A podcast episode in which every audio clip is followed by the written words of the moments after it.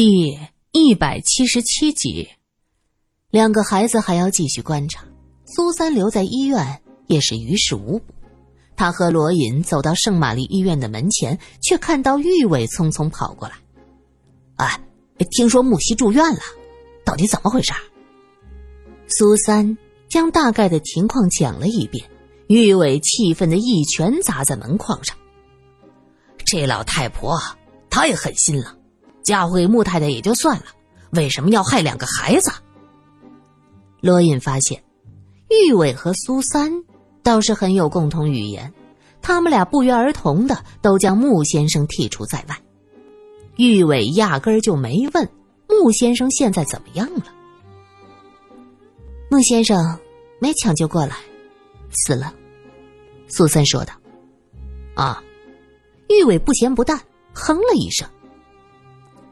穆先生死了，木西怎么办？穆太太不可能收留他的。苏三说完，玉伟的反应果然很大。那怎么办？木西太可怜了，这要是穆太太不管，我来照顾她。罗隐似笑非笑的看着他，就你，你自己都不知道日子怎么过呢，还照顾一孩子？耶，四少。这时，迎面走过来一个矮胖的军官，看到罗隐，立刻打招呼。罗隐立刻认出此人过去是警备司令部的熟人，他连忙点点头说：“啊，来看病人还是？哎，内子的老毛病。”那军官突然想起罗隐现在的职业，便拉着他来到一边问：“哎，我才从北边回来，听人说。”四少跑去做探长了，啊，个人爱好。呃，是这样的，内子这病吧，其实是去年叫人给害了。内子的车子有小问题，送到车行，嘿，结果没想到那车行是个骗子开的，这车越修越坏。内子不知情啊，结果就后来出了事儿，伤到了腿，总犯病。当时我人还在北边，不知道这事儿，家人就只是带人将那修车行给砸了。那修车行的骗子刚开始还说赔偿，后来不知跑哪儿去。我回来之后知道这事儿啊，我咽不下这口气，一直在找那小子。四少，能帮帮我吧？罗隐问道。你说的那个人，可是叫杨大毛？呃，对对对，就是姓杨。罗隐笑了，你还真问对人了。杨大毛在局子里蹲着呢。这样，我把他交给你。说话间，一个女佣扶着一位太太，一点一点的走过来。那太太焦急的说道：“我听说穆家出事了，不晓得涟漪怎么样啊？”罗隐见他是冲着这位军官说的，意识到那是他妻子，他说道。嫂夫人，身体可好些？啊，这是四少。军官向他妻子介绍。苏三站在不远处，听到有人说穆家和涟漪，这耳朵几乎要立起来，眼睛盯着这边。嫂夫人说穆家，啊，是的呀，是的呀。哎呦，我有个好朋友叫姚涟漪，嫁到穆家的。我刚听说这穆家出事了。姚莲漪，苏三惊呼出声。那位太太转头看到苏三，就问道：“哎，小姑娘，能认识穆太太呀？”嫂夫人，你车子出问题的事儿，穆太太知道吗？罗隐问着。知道的呀。哎呦，莲漪是个好人，他还找人去砸店，那就是个黑店，骗子开的啦。车子修的时候是有问题，哎呦，你瞧瞧我，一到阴天就犯病。好了好了，四少说那姓杨的就在局子里，我这就去。哎呦呦呦呦，哎呦，谢天谢地，菩萨保佑，可算是能报仇了。这位太太双手合十。原来穆太太知道杨大毛，而且知道杨大毛修车出事儿。可是，在警察向他叙述当年车祸真相的时候，他可什么都没说呀。这难道不奇怪吗？苏三看向罗隐，后者的眼睛里也充满了跃跃欲试，看来这穆太太隐瞒了一些事儿。穆太太平静的走出警局，一辆车子“嘎”的一声在他身边停下。侯律师走出来说着。穆太太还请节哀。只是小阳春的天气很温暖但绝对称不上热。可这位侯先生却满脸是汗。他走下车说话的时候还不停的用手帕在擦着汗。穆太太没有说话。在出来之前警察已经对他说了丈夫和女儿出了事儿。她现在心里很乱，想到丈夫曾经的背叛和欺骗，觉得出事儿也无所谓。还有那个女儿，嗯，就是那个木西，原来当年车祸时自己是带着他们母女要同归于尽的，只是被拎的那个贱人抱住受了伤，那个孽种，竟然从车子里被甩了出去，捡回了一条命。这真是老天没眼。只是苦了我的母亲了。从小到大就没得到多少爱。若是穆青能活着我一定加倍十倍百倍的补偿她。从警局出来的这段走廊不长短短的路上穆太太外表平静可内心早已是百折千回想了太多太多。侯先生见到穆太太听到穆家出事儿的消息，他无动于衷，就用一种惋惜的口吻说道：“哎呀，这穆老弟太可惜了，英年早逝啊！万幸俩孩子还抢救过来。穆太太，我和穆老弟是好朋友，你要是需要什么帮助，尽管说。”穆太太上了车，他突然问道：“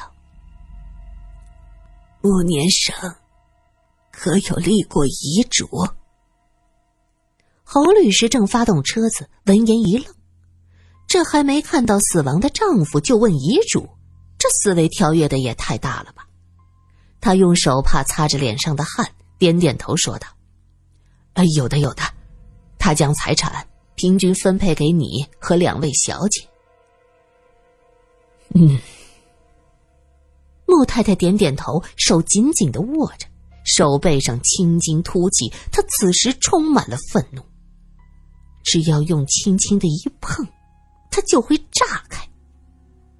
平均分配吗？穆太太心想好啊那个孽种一定要掌握在我的手里失去那么多我姚涟漪要一点一点的讨回来。车子到了穆家，门口的警察正在撤离，这件中毒案的事实已经很清楚，是明婆婆下毒报复，也没什么继续调查的必要。穆太太打开门，站在门前就看着自己空无一人的家。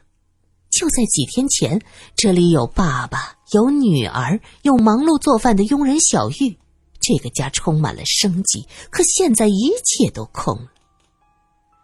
木地板上有许多凌乱的脚印，那是急救人员和警察留下的。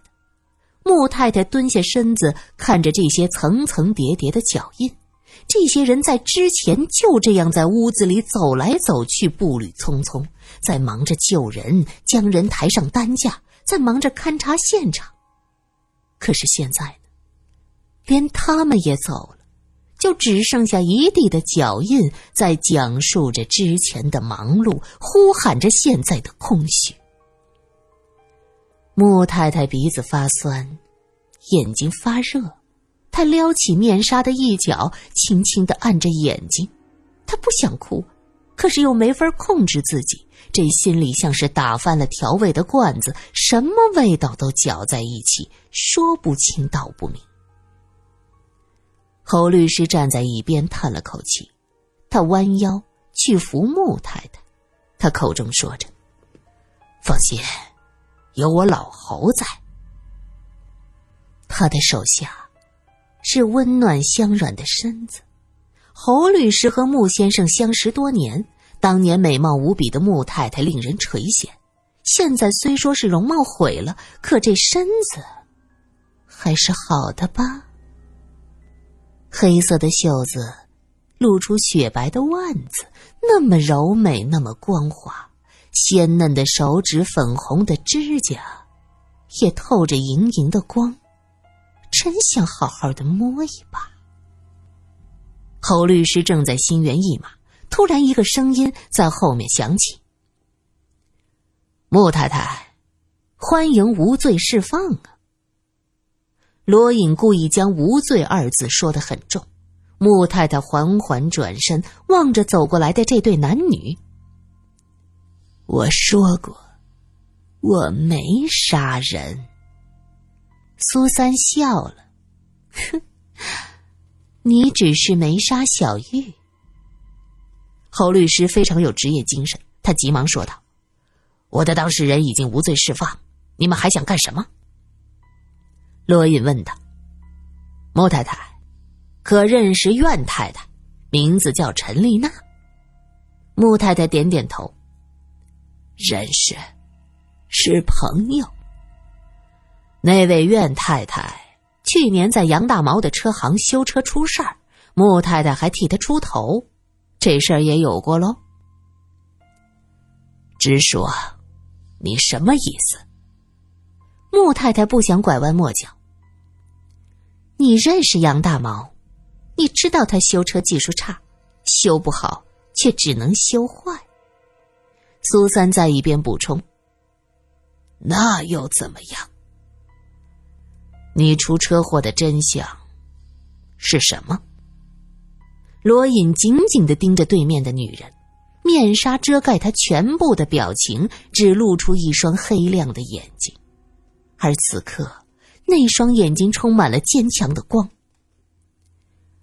你的意思是，我找杨大毛故意破坏我自己的车？侯律师在一边喊着：“无稽之谈！”穆太太为什么这么做？你们这是在往受害人的伤口上撒盐。为了和琳达还有木西同归于尽，我说的对吗？穆太太。苏三气愤的身子发抖，他想不到穆太太会这么的恶毒，竟然打算带着木西一起死。你们可是早上才告诉我。这件事儿是那个老太婆做的，还说她把所有的钱都给了那个杨大毛，现在又来攀扯我。哼，因为就算是明婆婆花钱找杨大毛破坏车子，可是杨大毛能接近车子的机会渺茫。汽车不管停在哪儿，都是目光聚焦所在。若是停在穆家的院子，这就不一样了。而能做到这一点的，怕是只有你这个穆太太吧？罗隐冷笑了一下。能来找你，就说明我们已经有了充分的证据。杨大毛承认了，你借着苑太太受伤的事儿给了他一笔钱，同时还威胁他，若是不做，就将苑太太的事儿闹大。于是杨大毛装作车行的洗车工到你家洗车。